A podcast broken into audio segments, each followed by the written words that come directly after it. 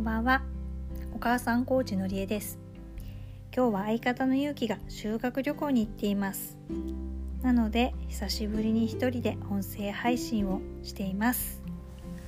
聞いてくださる皆様いつもありがとうございます。本当に皆様の応援のおかげもあって毎日コツコツ配信ができているなと本当に改めましてありがとうございます。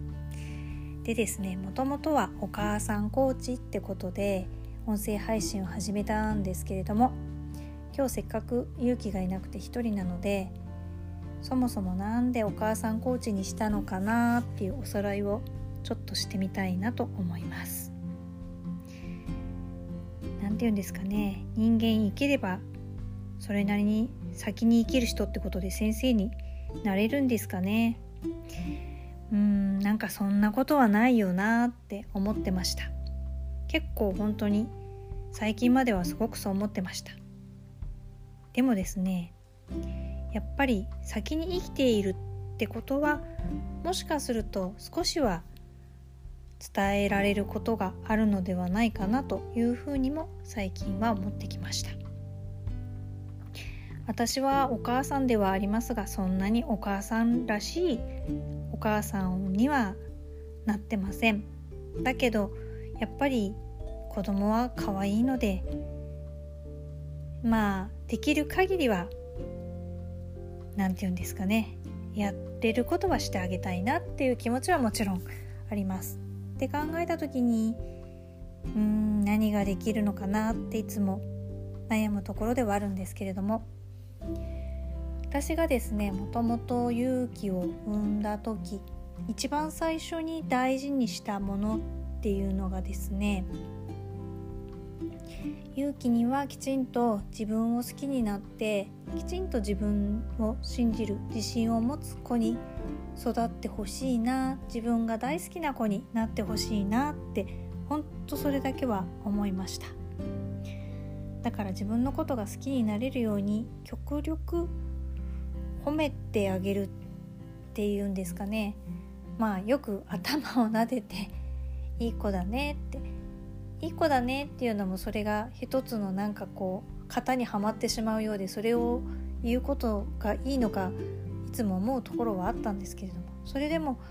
頭をよく撫でてあげて「勇気勇気」って声をかけてあげてました。今ですねまあ小学校6年生になったわけですけれども実際のところゆきはそれなりにはですね自分のことを好きで自信を持ってる子には育っているんじゃないかなって思います。まあすごくですね実は自信家っていうわけではないんですけれどもでもまあ自分に対して自分のことを好きでいる子ではあるかなと思います。そしてこれからもやっぱり自分のことを好きでいて自分を大事に大切にしてあげる子に育ってほしいなって思います。皆さんも多分お分かりだと思う通りまずは自分のことを大事にしてあげられる自分を好きになってあげられる人にならないと結果的にはやっぱり周りの人にも優しくうんなることができないと思うんですよね。まずは自分が自分に対してきちんと優しく生きてあげられること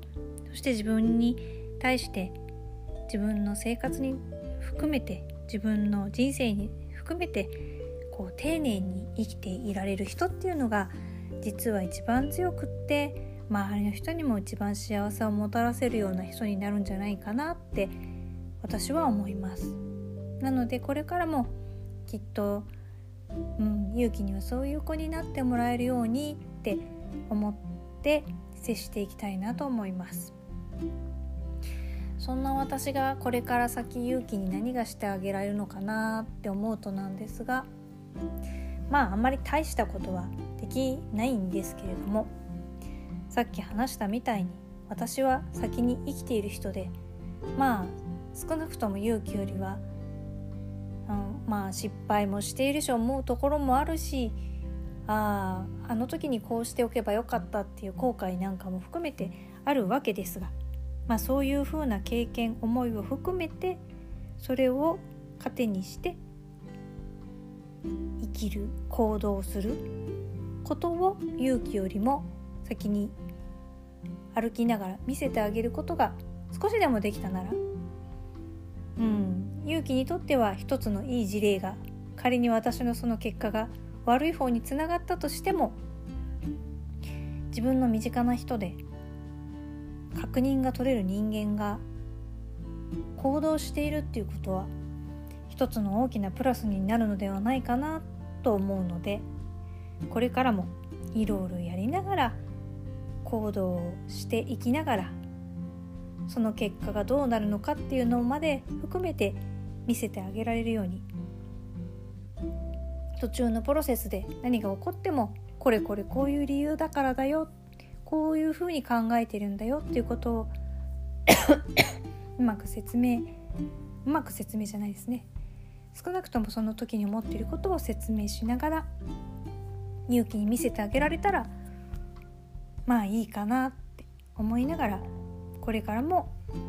音声配信含めていろいろ活動していきたいなと思います。こんな私ですがこれからもぜひぜひ、えー、よろしくお願いします。ということで今日の音声配信でした。最後まで聞いていただいてありがとうございます。のりえでした。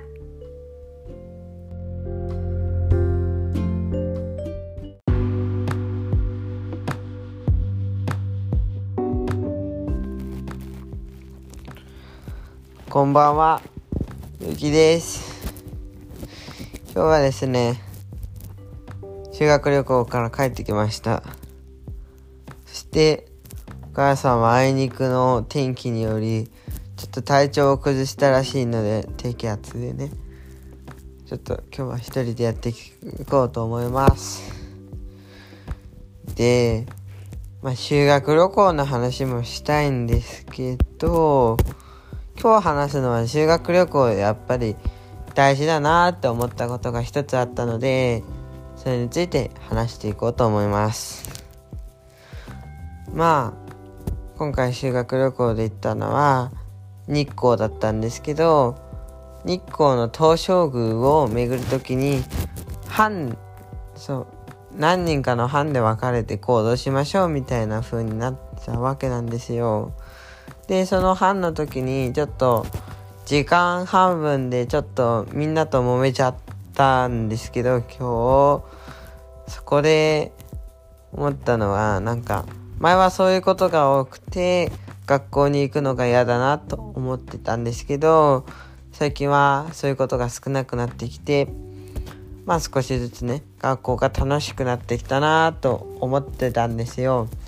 でなんでそういうことが起きるのかなと思った時に僕は何て言うのこう基本まあ何て言うのかな。ある意味自分の意思てか自分で決めたことは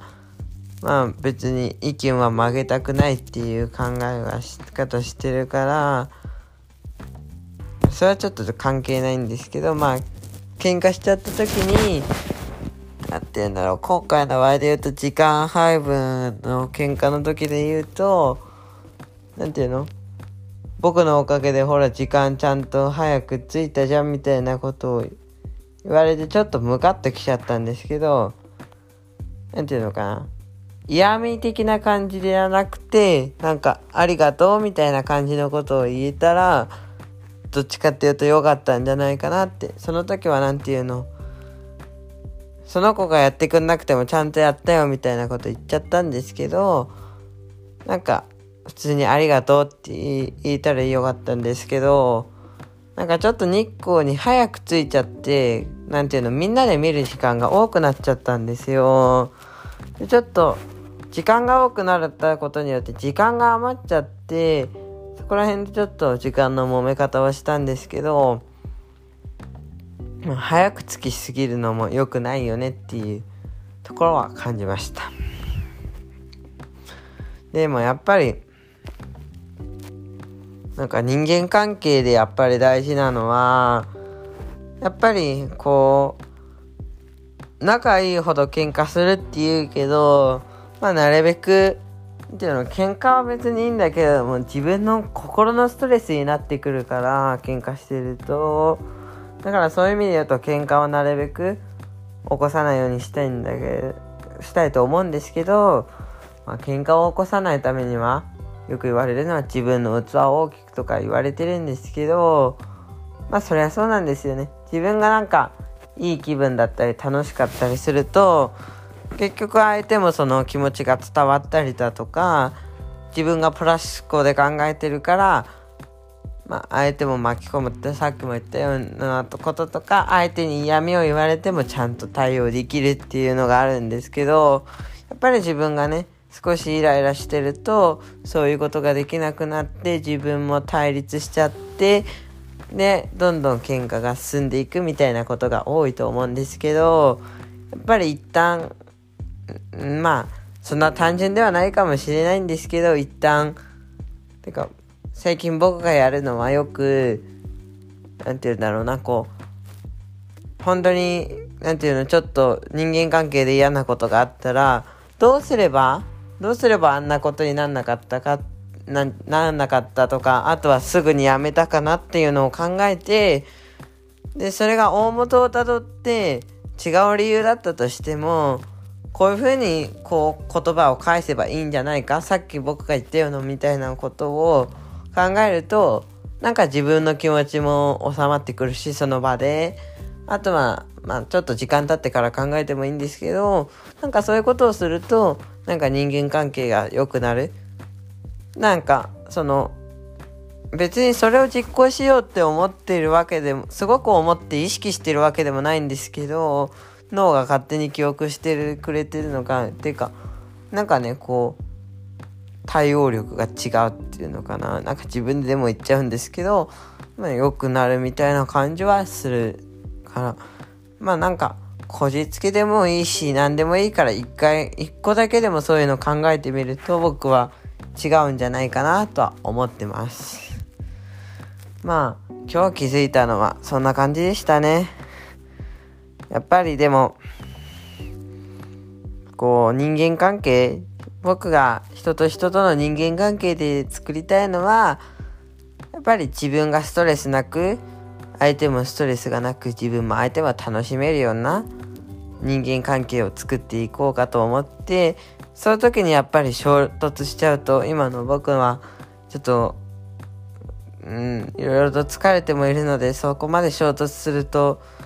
やっぱりもう楽しくなくてストレスになっちゃうのでまあ今の段階ではなるべく避けたいなって思ってちょっと避けようかなと思いました。ってことで今日も聞いてくださりありがとうございました。また明日も聞いてください。以上、ゆうきでした。ありがとうございました。